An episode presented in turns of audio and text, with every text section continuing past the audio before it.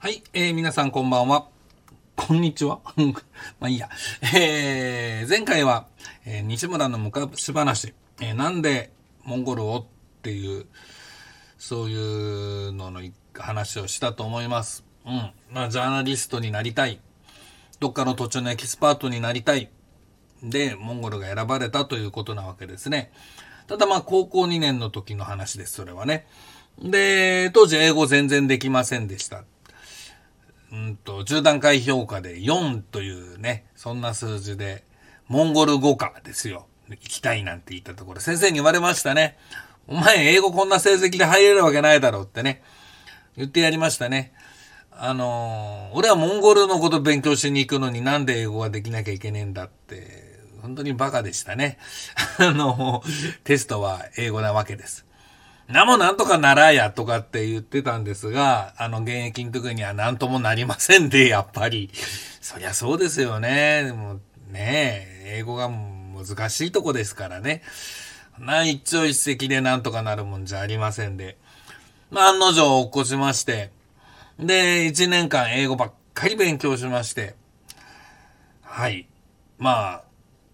効果、効果不国じゃない、ど何が、何をどう間違えたんだか。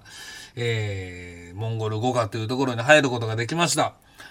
あのー、高田の馬場にありましたトフルゼミナールっていうところのですね、うんと、なんか、コース、大学受験コースに入れてもらったわけですが、そこにいる人たちなんでこの人たち大学落ちたんだろうっていうぐらいすげえ英語ができる人たちばっかなんですよね。そんな中でもう僕なんか本当にバカ丸出しで、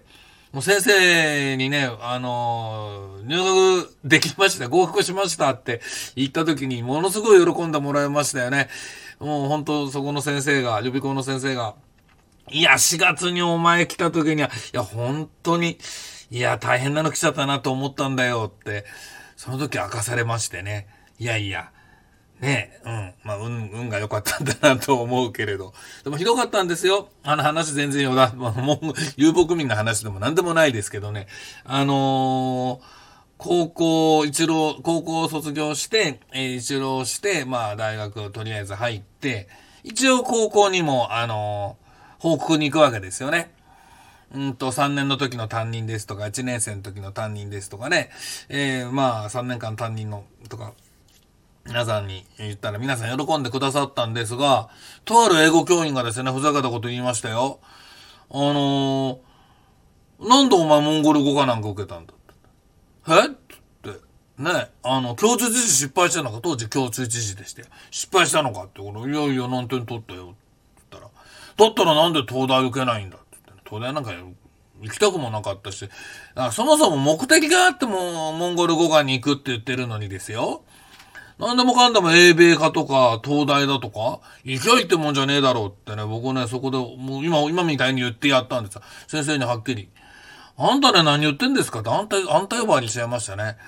うん。あの、そういう、その、偏差値輪切りの教育っていうのが、どういう社会を生み出すかって、わかんないんですか？とかって、俺も教職員室で声を荒げて、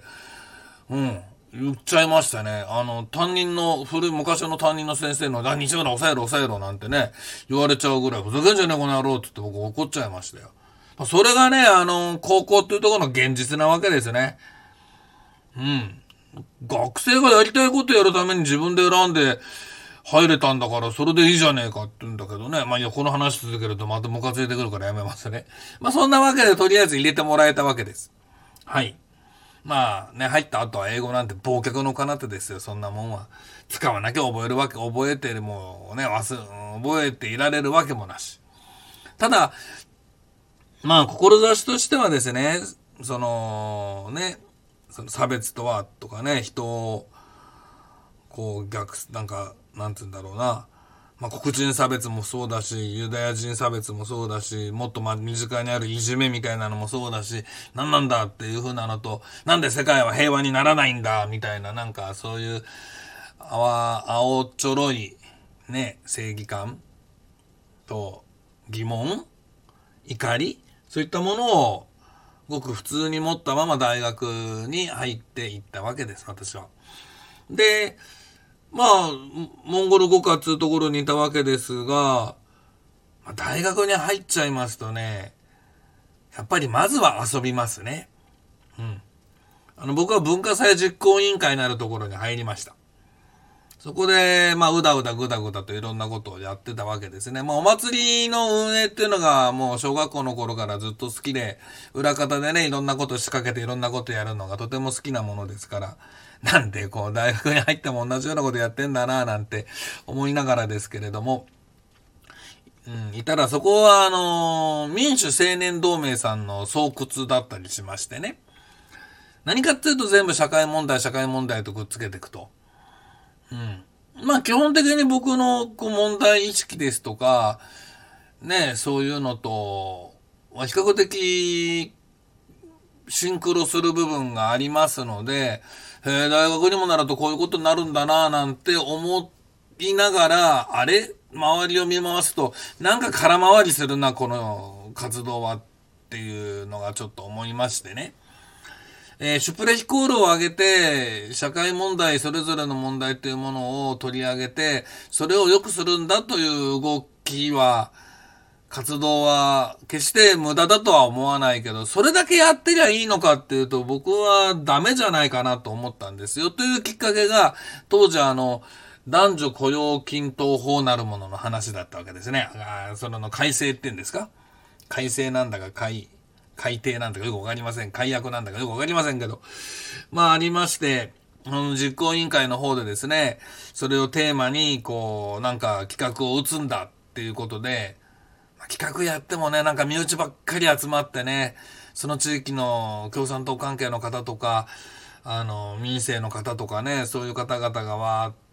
わーっと集まればまあいいわけだけども、わーっとでもないな、十数名集まった程度なんだけど、それで終わった時の総括で、大成功だったみたいなことを言ってるのみたいな僕はなんかこう違和感感じちゃったんですよね。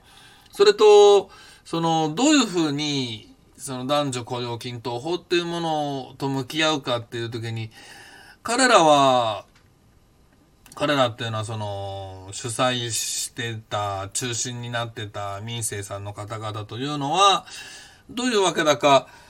その、法律を変えればいいんだってね、法律が変われば、みんなそれが当たり前だと思ってて変わっていくんだって、なんかすごいこうトップダウンな考え方なんですよ。でもね、僕はね、法律がこうだからしょうがねえな、本当は雇いたくねえけど女も雇うかみたいな、そういう会社のトップとかっていうのは、きっとずっとそのまんまだと思うんですよね。そういう人間がこう考え方を変えるっていう風な方向になんか持っていくことはできないんだろうか。それはね、もちろんできませんよ。その大学生なんかの企画でね、そんなことを問題にして、やいのやいのやってもの、ものができるわけがないんですが、でも、まあそんなことを思ったわけです。えー、変な言い方をすれば、そういうなんとか団体の方々がやろうとしてるのは、僕にとっては対処療法でしかなくて、根治には至らないと。僕は根治療法を促したいななんて思ったりしたんですね。で、まあそういう活動を間近にこう見ていく中で、社会問題を社会科学の立場から扱って解決をするのは対処療法に過ぎない。なんかこう人間を直接扱うような、うーん、学問っていうのかな、こう、人間とは何ぞやとかね。人間の生き方とはどういうのがいいんだって。いいっていうのもこれも非常にこう、中途半端な概念ではあります。概念っていうのかな考え方ではありますけれども、なんかそういうことを考えるようになってたんです。うん。で、なんかこう、社会科学嫌だな。国際政治、なんか、すごい結局ぐちゃぐちゃもう欲の突っ張らかった連中たちがどうやって銭儲けするかっていうのと、既得権益を守るかっていうようなことばっかりが問題になってて、相手の国のこと考えて国策は絶対に決めませんしね。相手に対する理解なんかも全くしないわけですよ、そうなるとね。最初から。で、なんか嫌気がさしてたところで、たまたまなんです。ほんとたまたま。全くもってたまたま。うん。まあちょっとプライベートでどこぞに行かなきゃいけない。慌てて行かなきゃいけない。なんか電車で偉い乗る。電車を待ってるちょっと時間がある。えー、本屋でちょっと寄ってみた。うん、って思った時に目の前にこうたまたま、あの、文化人類学入門っていうのと、シャーマニズムっていう書籍があったんです。薄っぺらい。まあ、あの、確か中高新書だったんじゃないかなと思うんですが、それをなんかこう手に取って、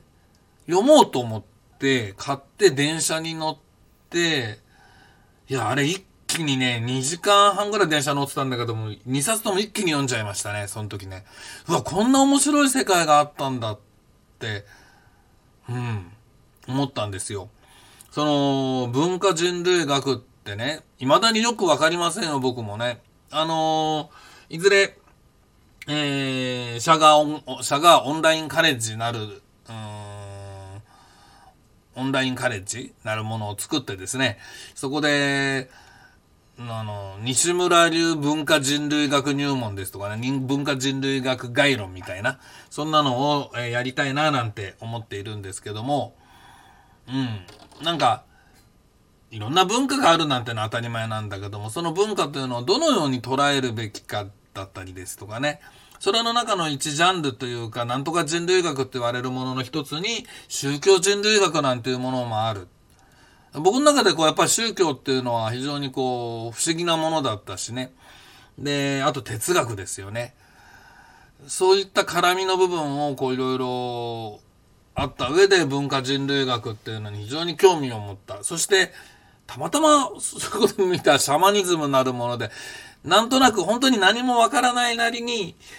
その、なんか人間との生き方の一つの形っていうのがここに表現されてるんではないかな、となんとなく直感した。あくまで感覚の問題なんですけど、それで、へえ、シャーマニズムか、シャーマンか、へえ、いろんなもん変わったもんがあるもんだな。ん？何？モンゴルにもシャーマンがいるいたい、いたんだった。んなんだ？え、いる？んなんだって？っていうことになりましてね、自分の中で改めてモンゴルという地域、そこに繰り広げられているであろう世界というものに興味がもう一回湧いたんです。高校時代に持ってた社会科学的な興味がなくなったところで、モンゴルという対象を、えー、対象というのがですね、自分の中でこう、すごく遠く、遠いものになっちゃってたんですよね。ところが、このシャーマニズムと文化人類学っていうのとの出会いによって、えらいまたモンゴルっていうのが近く感じられて、おっと、じゃあモンゴルってところではどういう風な人々がっていうことでですね、モンゴルと、えー、ソビエトとか、モンゴルと中国とか、なんかそういう風なものではなくって、モンゴルってなんだっていうもっともっとシンプルで、本来最初にこう、取っかかるべきところに初めてその時出会ったというんでしょうか。思い至ったというんでしょうか。もちろん、それに至るまで、それが至ったのは大学の2年、3年の時かな。そう。大学3年、2年だ、2年のね、冬かなんかだったような気がします。うん。それが、うん、きっかけだったな。本当にモンゴルとガチで取り組もうと。それまでにもう大学の授業でモンゴル語っていうのがあったり、モンゴル事情なんていうのがあったりしたんだけども、でも正直、なんかあまり面白くなかったんです。ただ、一人だけ、二人か、あの蓮見春夫先生と小沢茂雄先生のお二方の授業。授業というか、お話その、無駄話のような部分のお話が非常に楽しかったんですよ。で、その子に現れて、そこで先生方の話に現れ出る、特に蓮見先生のお話の中に、出てくるモンゴル人たちという生き生きとした実際の人々っていうものに自分もこう、触れたいっていうふうなことで、真剣にモンゴルとの関わりを考えるようになったのが、大学3年生の時のことでした。というところで15分経ったので、えー、今日の配信は、今回の配信はここまでとします。ではでは、続きはまた。